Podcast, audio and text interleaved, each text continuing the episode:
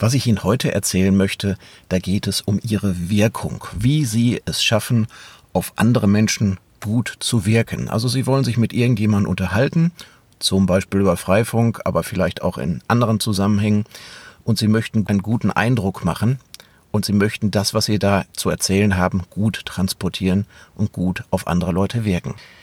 Und da habe ich Ihnen jetzt hier innerhalb dieses Podcasts eine klitzekleine Serie an verschiedenen Beiträgen, wo ich Ihnen ganz kurz ein, paar Tipps dazu gebe. Und dann habe ich nämlich gefunden für Sie das Ergebnis, das Forschungsergebnis von einem recht berühmten Forscher. Den Namen habe ich wieder vergessen. Ja, Entschuldigung, ja, aber der hat rausgefunden, sieben Prozent nur. Nur sieben Prozent dessen, was beim anderen Menschen Wirkung erzeugt, das, was bei ihm gegenüber ankommt, nur sieben Prozent sind die Worte an sich. Das ist unglaublich.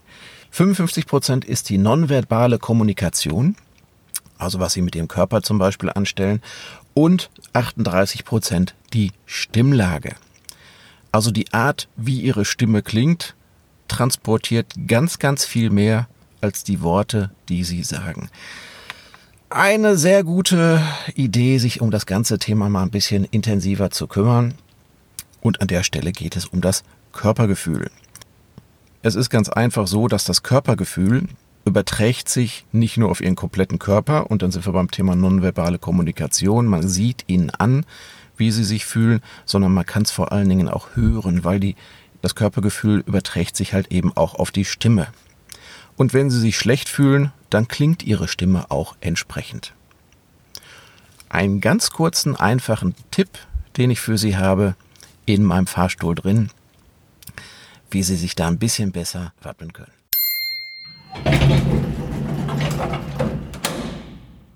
Es geht um einen machtvollen Mechanismus von der Übertragung von Wirkung von Ihnen auf Ihre Mitmenschen ihre Kunden, ihre Gesprächspartner, ihre Seminarteilnehmer.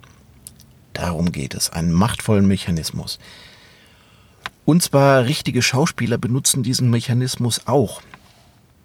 Zum Beispiel, wenn es die Rolle erfordert, traurig zu sein, dann schaffen sie es über den Körper, dass nicht nur, dass man sehen kann, sie schaffen es über den Körper dann auch, dass sich die Stimme entsprechend anhört und so, dass die Botschaft eben transportiert werden kann.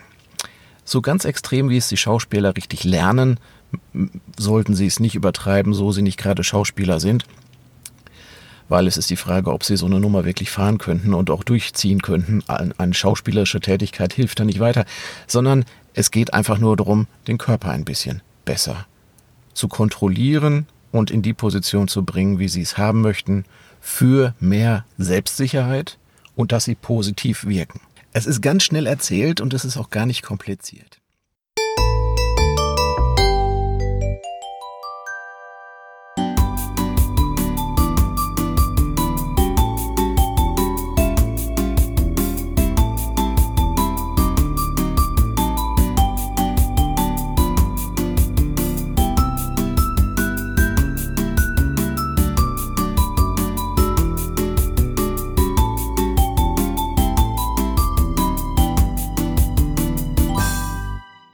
Als erstes stellen Sie sich einmal hin. Ganz normal, wie Sie immer so stehen. Und dann machen Sie ganz kurz die Augen zu und fühlen mal Ihre Füße, wie fest und sicher sie auf dem Boden stehen. Danach können Sie die Augen auch gleich wieder aufmachen, nur dass Sie Ihre Füße mal bewusst gefühlt haben an der Stelle. Jetzt haben Sie schon mal einen sicheren Stand. Und jetzt denken Sie mal ganz kurz darüber nach, wie schwer sind eigentlich meine Arme? Einfach nur an die Arme denken und wie schwer sie sind. Und wenn Sie darauf achten, werden Sie merken, dass die Arme auf einmal eine kleine Bewegung nach unten machen. Dass sich so ein bisschen die Alltagsspannung dort löst. Und das ist auch schon alles.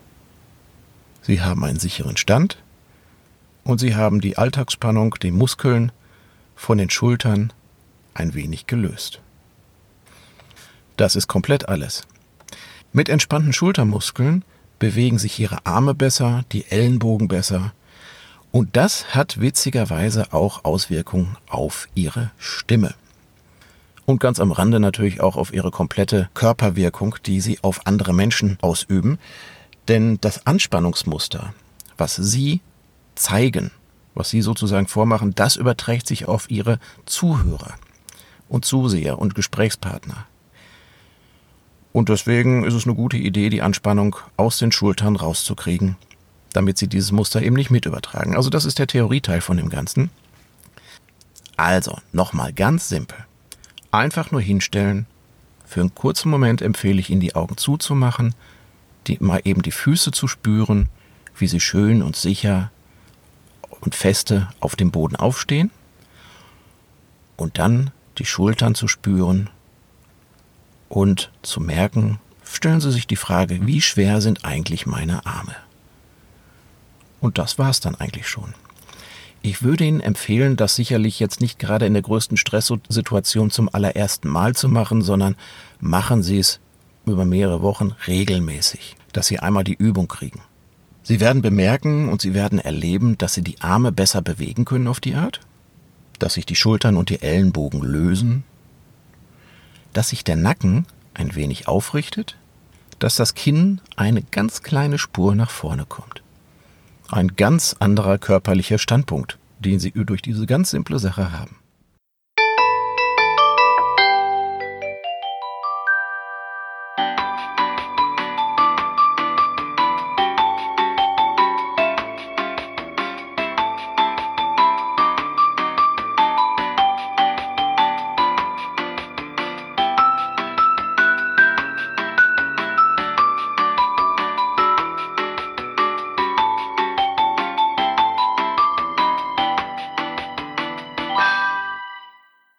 Ja, eine Frage, die sich an der Stelle immer wieder auftut.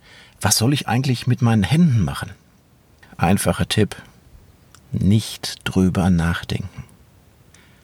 Was Ihre Hände und Arme tun, das tun die ganz von selber. Lassen Sie sie tun, was auch immer sie tun wollen.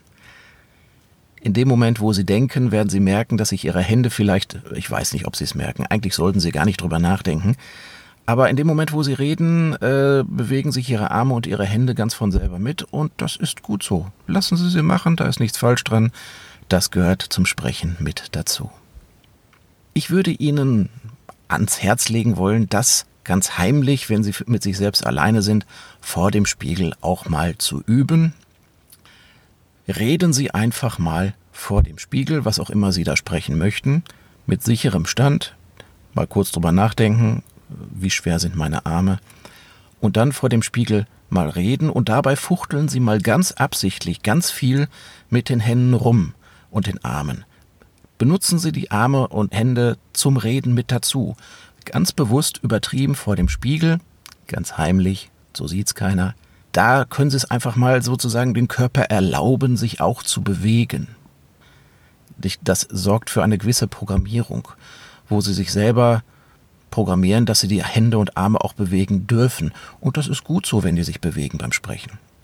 Und wenn Sie dann den Auftritt haben, das Seminar oder Ihren Gesprächspartner oder das Verkaufsgespräch oder was auch immer, dann bitte nicht drüber nachdenken über Hände und Arme.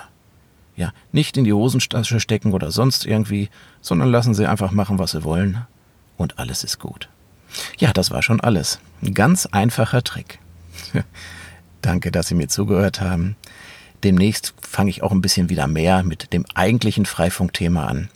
Aber dies können Sie eben auch benutzen, um die Freifunkidee unter die Leute zu bringen. Gerade all jene Mitmenschen, die das, das nicht so gewöhnt sind, die sowas wie Verkaufsgespräche vielleicht auch nicht gewöhnt sind, für die ist das, glaube ich, ein ganz guter Trick und Tipp.